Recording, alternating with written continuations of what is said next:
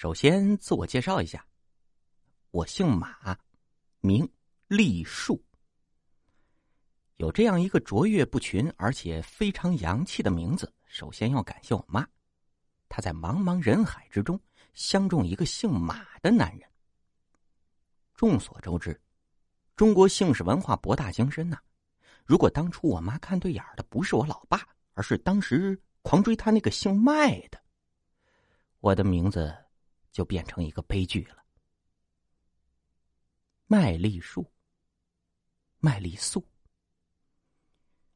在《都市晨报》征婚版左下角靠近中缝，巴掌大小的征婚广告中是这样描写我的：马丽树，男，二十六岁，身高一米七八，文化工作者、青年企业家，开广告公司，年轻有为、英俊帅气，有房有车，未婚。这广告是我向我妈借了五十块钱登的。除了对于我面貌的描写基本属实，但是略有夸张之外，其他方面都是被报社人员做了艺术加工的。但是这个世界是残酷的。每当我骑着奥尔玛名牌电瓶车，带着那些见过几次面、含羞带怯的大姑娘驶向我那三十平米多功能一体、月租一百五的高级小平房住宅区时，他们的眼神都会由期待。变成震惊，末了还会甩我一巴掌。你不是说你开公司吗？是啊，不过就是没执照啊。你不是说你是文化工作者吗？对呀，你没看见门前那电线杆上小广告，好多都是我设计的。啪！我的脸上又多了一座五指山。势力呀，势力呀！嗨，就是因为他们这样势力，所以我才一直跟不上社会进步的节拍，不停的拖着中国人口建设的后腿。所以，在这种情况下，作为一个生长在新世纪、有理想、有抱负的大好青年，我一直就有一个伟大的梦想，那就是希望。出门被金子砸到，这个梦想伴随着我度过了二十五个春夏秋冬。在我即将进入二十六岁，呃，四舍五入，已经奔三，即将对人生失去希望时，奇迹发生了。依稀记得那天风和日丽，百花开。我打着用了十年的长柄雨伞。拎着装有浆糊和诊所小广告的塑料袋，在绵绵细雨中走回到我的小平房，然后我看见我的房前站着一个男人，一个身穿西装、拎着公文包的男人。众所周知啊，现在大热天穿西装的只有两种人：卖保险的和黑手党。而在我们这个和平的城市，最大的黑社会就住我隔壁，据说已经称霸整条街的二狗子。以我可以和小布什相媲美的智商思索了一下，我马上在十秒钟之内就认定了这个人的身份。没想到，保险公司的魔爪已经伸到我们的高级小平房住宅区了。面对此情此景，我是应该一拳头揍跑他呢，还是应该跟他合影留念，并且要求他在我的门上题字“保险公司到此一游”呢？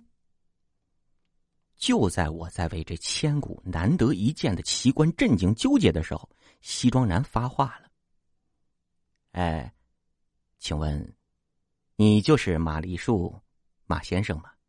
啊，呃，我是翱翔事务所的律师。”据这个西装男讲，我们马家和街口姓王开的那马记牛肉面不同，我们是有两把刷子的。俗话说，南毛北马，马家历代都是有一个人能通灵的。上代是我爷爷二叔的大爷的曾孙子，老爷子灵力不浅。上能见仙，下能遇鬼。三个月前去地府跟牛头马面打麻将的时候，赢太多了，牛头马面付不出钱来，就告诉他一小道消息：他阳寿将近，一个月后就得死。于是呢，我爷爷的二叔的大爷的曾孙子夜观天象，掐指一算，算出他死之后灵力会转移到我的身上。于是，事前做好了充分的准备才归西。西装男说的是舌灿莲花，唾沫横飞，但是我依然不为所动。你知道啊，我是文化工作者，作为一个相信科学的文化工作者，就是要拥有科学的发展观，就是要反对迷信，就是要唾弃一切牛鬼蛇神的。经过深刻的分析，我已经能够确定，眼前这个人，他脑子有问题。秉着精神病患者杀人不犯法、不能轻易刺激的原则，我抠着耳朵，用尽量轻柔的语气问：“，你说啥？南毛北马？”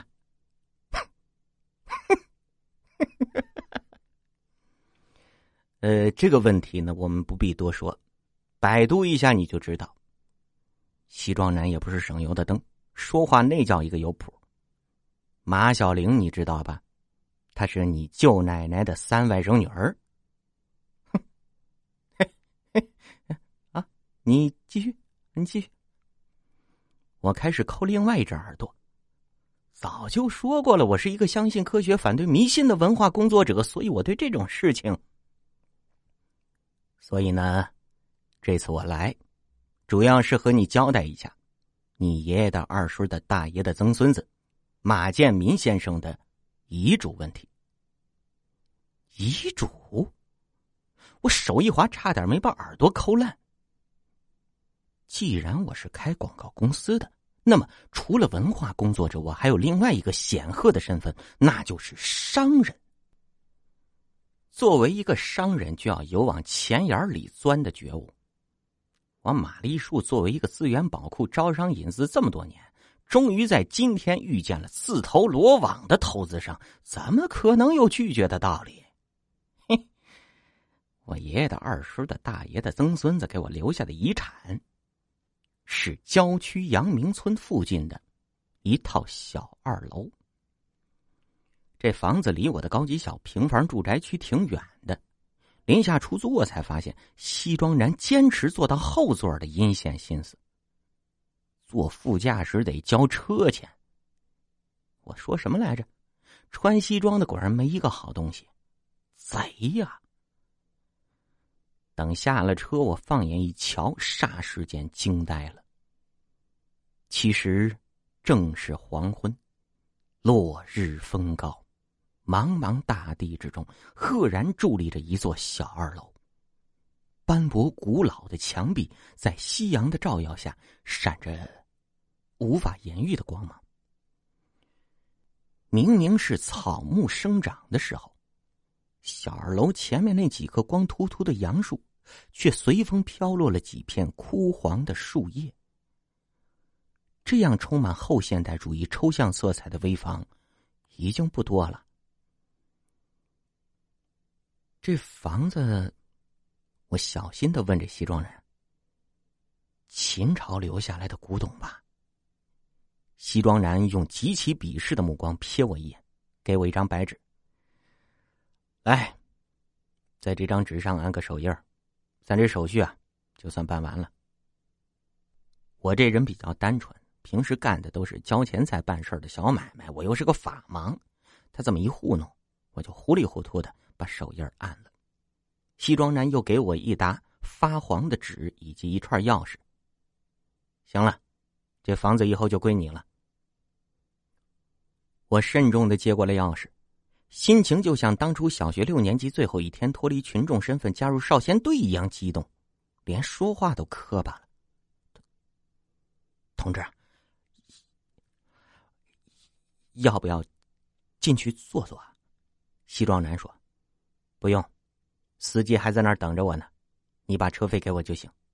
所以你看嘛，西装男没一个好东西，看个房就折损我三十，我很心疼。这得贴多久小广告才能赚回来？不过呢，俗话说得好，天将降大任于斯人也，必先苦其心志，劳其筋骨，饿其体肤，空其钱包。我走过了挂着几片黄叶子的杨树，来到小二楼前，门口是那种老式的木门，上面拴着一个锁头，锁头上锈迹斑斑，看起来很久没用过了。我拿出那串钥匙，才发现一个严重的问题：那西装男没告诉我哪个钥匙开哪个门呢。于是我扒拉着门，一个一个的把钥匙试过来。等到天色发暗，我终于试到最后一把，没错就是他了。临近成功的心情是难以形容的。我直起了腰，拿着钥匙。深深的吸了一口新鲜空气，我，玛丽树男，二十六岁，未婚，今天终于成为真正的有房人士了。无法压抑澎湃的心情，我用力的拍了一下大门，吱嘎，门开了。我手里还握着钥匙呢，我僵硬的看了一眼已经断裂的门栓。呃，哎，有个哲人说过，生活处处充满惊喜嘛，也许就是这个意思吧。